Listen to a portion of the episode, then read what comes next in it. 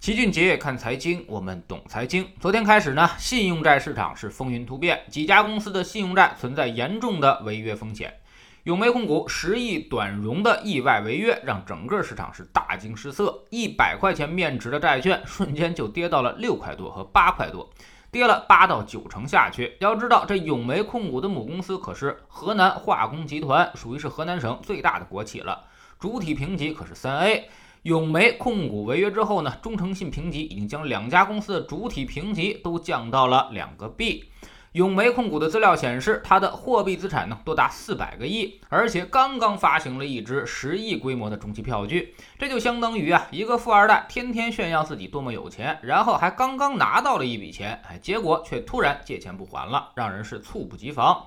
这永煤控股这个事儿可太坏了，直接导致了大家对于煤炭行业的不信任，整个煤炭行业的债券都在下跌。除此之外呢，紫光债昨天也大跌了。之前有个品牌叫做清华紫光，所以呢，紫光相当于清华下面的校办企业。北大方正和清华紫光都属于一个性质，所以看见对方的方正违约了，这紫光这边也想赖账。紫光债也是一百块钱面值，连续下跌之后，现在也只有十几块钱。带动着清华控股存续债都跟着大跌。市场消息说，这紫光已经对到期的十亿信托贷款申请了延期两年，说白了就是现在还不上了。更有意思的就是正在双十一豪掷千金打折的苏宁易购。苏宁债也出现了大跌，跌到了七八十块钱，相当于打了一个七至八折。估计苏宁双十一打折都没这么狠。然后呢，就有很多媒体开始给苏宁算账了，发现它总债务三千亿，有息负债一千八百亿，短债比占到了百分之七十六。也就是说，一年以内要偿还的债务一千三百六十八个亿，而手头的现金呢只有两百四十八亿，面临巨大的偿债压力。而且它还业绩不好，扣非净利润前三季度是负的十个亿。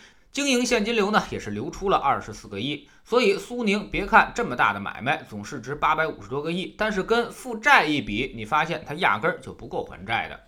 这么多的信用债暴雷，有没有踩雷的基金呢？还真有，比如说华泰紫金中短债，这是短债产品啊，应该是很安全的。从成立以来一年多，它就赚了百分之五左右，但突然却跌去了百分之十以上，一下就变成了负的百分之六。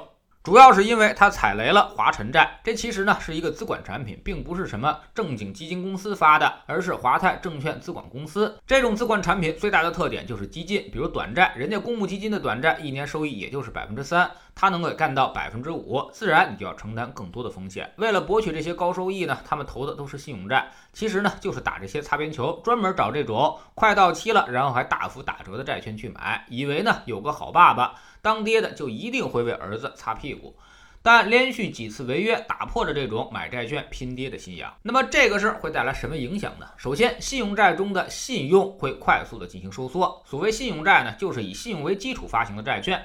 大多指那些企业债、公司债，信用收缩之后呢，大家就谁也不信了。别跟我说你爸爸是谁，也别跟我说你账上有多少个亿的货币资产，反正你要借钱就得多付出更多的利息，这叫做风险补偿。信用越差，那么利率就会越高，企业融资也就越困难，而融资越困难呢，就越容易爆雷。所以我们再次强调。资管、信托、私募、银行理财，千万千万要小心了。这些机构拿的债券质量通常都比较堪忧，别等出了事儿再后悔，真出了事儿可就为时已晚了。而且像那种信托、私募固收这种东西，很可能是大规模集中投资的，一旦有一个东西违约，带来的结果就是血本无归。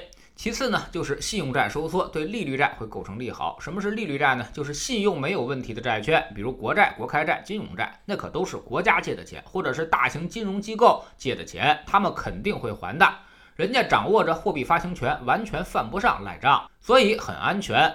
就是呢，利率会低一些。当信用债信仰被打破之后，那么大家就会去寻找这些更加安全的品种，都去买国债，那么国债发行成本可就下来了。这个成本就是利率，市场利率反而有下行的可能，这就会缓解市场流动性的压力，反而有利于股债行情，所以根本不会出现有些人说的什么股债双杀，钱那都是流动的，他不投信用债，必然会投向利率债。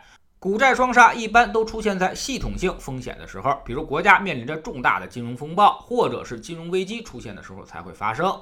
现在人家国债、国开债都好好的，所以双哪门子杀呀？第三呢，就是固收市场风险加大，有望对资金进行挤出。反正债券也不安全了，我还想要高收益，那么你就只能增加权益类市场的配置。所以，信用债的一部分钱去了利率债，另外一部分钱会进入股市。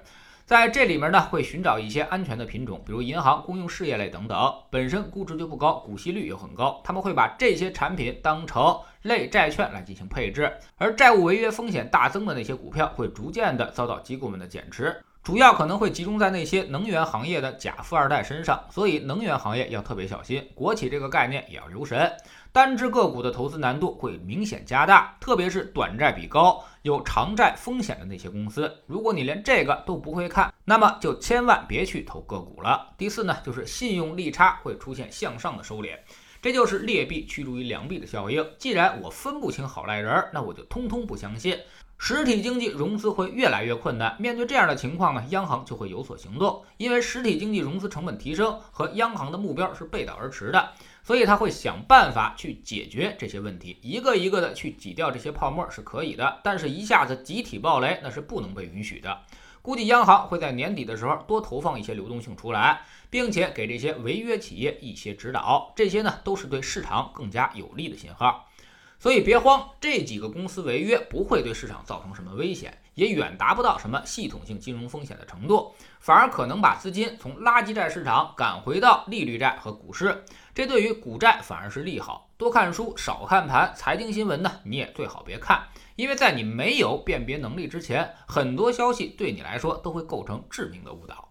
知识星球齐俊杰的粉丝群，我们每个交易日呢都有投资的课程。昨天呢，我们盘点了一周的走势，分析了一下周线图下的市场波动，其实呢非常强劲，几乎就没有向下调整过，一直都在横着波动。市场正在向着更好的方向发展，我们完全没必要担心。要想赚钱，其实你只需要拿出你的耐心去进行兑换。我们总说投资没风险，没文化才有风险。学点投资的真本事，从下载知识星球 PP 找齐俊杰的粉丝群开始。在这里，我们要让你明明白白知道钱到底是怎么赚到的，即便以后你离开老齐，也能独立面对投资。知识星球老齐的读书圈里，我们正在为您带来《资本思维》这本书。昨天我们说到了风险投资最为在意的几个因素。如果你正在为你的公司融资，或者你正在准备创业，希望引入资本。那么应该好好看看这期内容。为什么别人总能够轻松的找到钱，而你却找不到呢？说白了，就是有些条件你还没有达到资本的要求。当你可以借助资本来发展你生意的时候，其实造富的速度会非常快。知识星球找老齐的读书圈，每天十分钟语音，一年为您带来五十本财经类书籍的精读和精讲。现在加入之前讲过的一百八十本书，您全都可以收听收看。算下来，我们每本语音书呢，才不到一块五毛钱。每天只要坚持那么一点点，几年之后，你将迎来巨大的改变。读书圈和粉丝群都独立运营，也单独付费，千万不要走错了。苹果用户请到老齐的读书圈同名公众号里面扫描二维码加入，三天之内不满意全额退款，可以过来体验一下。